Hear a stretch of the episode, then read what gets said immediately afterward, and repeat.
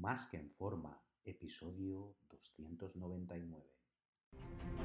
Bienvenidos a Más que en forma con Antonio Yuste, el programa donde conseguirás transformar tu físico y rendimiento para ser tu mejor versión con la ayuda de personas extraordinarias que ya lo han conseguido. Aquí no vas a encontrar fórmulas mágicas, tan solo la información que necesitas sobre nutrición, suplementación deportiva y entrenamiento físico y mental que junto con tu trabajo diario hará que alcances cualquier objetivo que te propongas.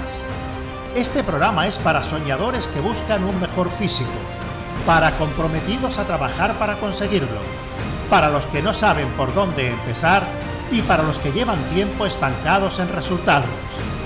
Ya estás en el lugar correcto. Tu cambio empieza hoy y ahora.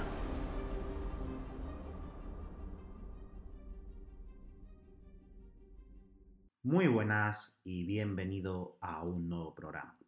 Recuerda que he abierto plazas para que puedas ser tu entrenador y dietista y trabajar uno a uno de la mano online para diseñarte tus dietas, entrenos y llevarte el seguimiento diario para que consigas tu objetivo físico y de rendimiento de la forma más rápida, segura y sostenible posible. Así que si te interesa que trabajemos juntos, reserva tu cita por teléfono conmigo en antonioyuste.com barra ayúdame. Ayúdame sin tilde. De nada sirve tener un físico musculado y bajo de grasa si tenemos una cintura que parece un barrilete. Tanto a hombres como a las mujeres le arruina toda la estética y da igual cómo estés del resto en cualquier término. Ya la percepción es que no tienes un físico bonito y estético y no será atractivo ni para ti ni para los demás. No hablo de tener la cintura ancha a nivel óseo, sino que incluso aunque estemos bajos de grasa, nuestro estómago sobresalga pareciendo que tenemos barriga. Lo primero que tenemos que determinar es que lógicamente no sea barriga de grasa real. Para ello, si te ves los abdominales y no hay grasa que puedas coger con tus dedos o mejor un plicómetro, es simplemente hinchazón abdominal. Con el plicómetro y la fórmula de 7 o mejor 11 puntos, verá el porcentaje de grasa que tendrás. Si eres hombre y estás por debajo del 12% y la mujer por debajo del 17% y tiene una barriga que sobresale tu estómago, a no ser que sea un caso extrañísimo donde toda la grasa se acumula en la zona media y tu percepción es que apenas tiene grasa en esa zona, tiene hinchazón abdominal. Aquí hay una duda que se suele tener. Bueno, ¿Cómo sé que es hinchazón y no que tengo las vísceras enormes y, me hayan crecido? Si no eres una persona que utilice insulina, hormona de crecimiento de forma exógena, como un culturista profesional durante muchos años en cantidad ingente, tus órganos deberían tener un tamaño normal y no debería ser este el motivo. Incluso estos culturistas que utilizan esta sustancia durante años, que, bueno, que ya se dice que agrandan el tamaño de las vísceras, etcétera, aunque sí que es cierto que, bueno, que prolifera esto y que hace que, bueno, que ocurra, ¿no? Eh, esto no es solo por esto únicamente, o sea, mm, solamente por este hecho no ocurre, eh, sino que va asociado a otros factores que veremos más adelante, en el que en su conjunto eh, provocaría esta grande dilatación y es lo que provoca en en estos culturistas esas dilataciones tan grandes estomacales que vemos, pero no es únicamente por la utilización de estos fármacos, sino que va asociado a otras cosas como ahora veremos, que lógicamente eh, pues bueno, multiplica al final estos, estos resultados ¿no? indeseables. ¿Qué hábitos son los que te van a funcionar? Y hablo de hábitos, que es lo único que te va a funcionar. Hábitos, olvídate de los artículos que hablan de tomar tal alimento para quitar el hinchazón abdominal o un fármaco determinado, mm, nada de eso te va a servir. Y en el mejor de los casos, aunque mejorara un poco, que no lo hará, solo va a parchear parcialmente el problema de base.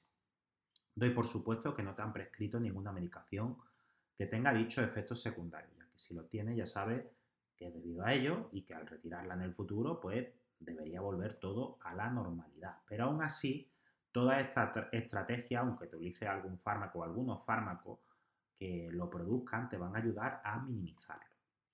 Bueno, lo primero es, debes preguntarte si bebes la suficiente agua. Mucha gente por no decir la mayoría, piensa que esto no tiene ninguna importancia y sí que la tiene muchísimo. La proteína necesita mucha agua para ser transportada y digerida y el no beber al menos medio litro por cada 10 kilos de peso puede hacer la asimilación de la comida no solo que se ralentice, sino que no llega a producirse eficientemente provocando hinchazón abdominal. Así que empieza a beber de 3-4 litros diarios de agua en las que haga al menos 5 misiones limpias. Si este es uno de los motivos, verás que esa hinchazón abdominal pues, va a empezar a desaparecer y mejoran tus niveles de energía al asimilar mejor la comida.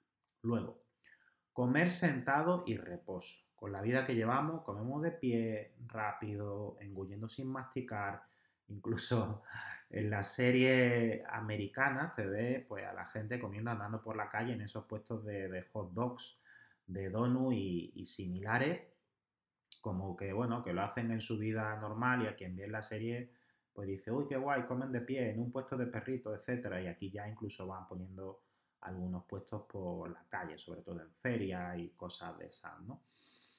Y bueno, ya te vas encontrando pues también algunos puestecitos de este tipo, ¿no? En algunas ciudades. Eh, pero esto mm, debes intentar huir de ello, ¿vale? Y que no te parezca súper chulo y súper molón.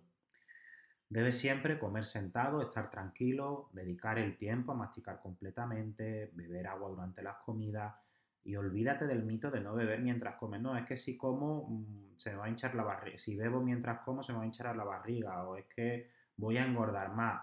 Mm, con perdón, sin ninguna evidencia científica, ¿vale? Basado en la cultura popular.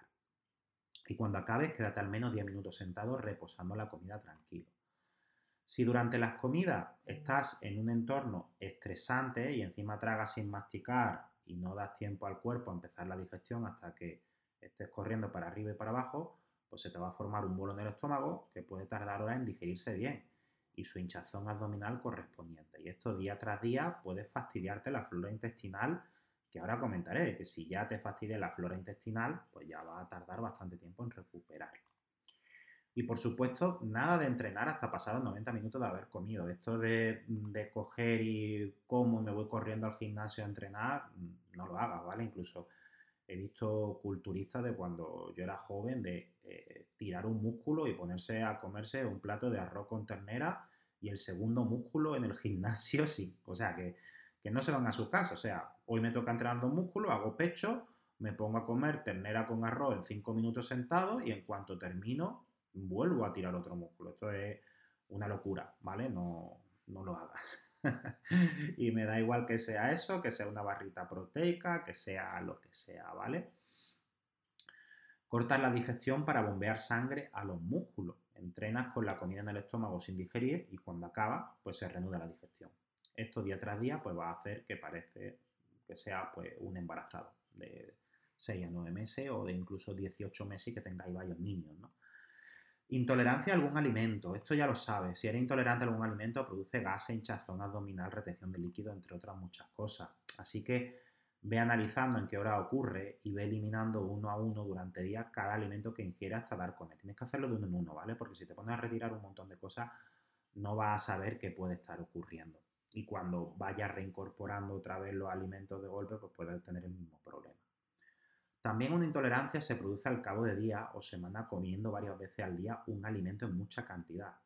Si te come al día un kilo de pollo, que eso era muy ochentero y noventero en, el culturismo, cuando éramos más espartanos, ¿no? Y, bueno, no quiero decir que se tenía más disciplina, aunque sí, se tenía más disciplina mucho más que, que antes a nivel general, ¿no?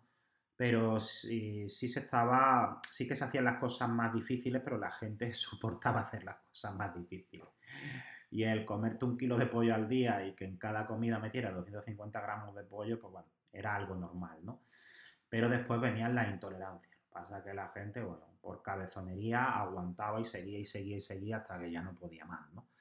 Pero bueno, eso ya sabes que si empiezan estas indigestiones e inflamaciones, ya sabes que eso es un aviso del, cuerpo, ¿no? Y, variando estas fuentes proteicas, si lo haces puedes solucionar el, problema y debería desaparecer.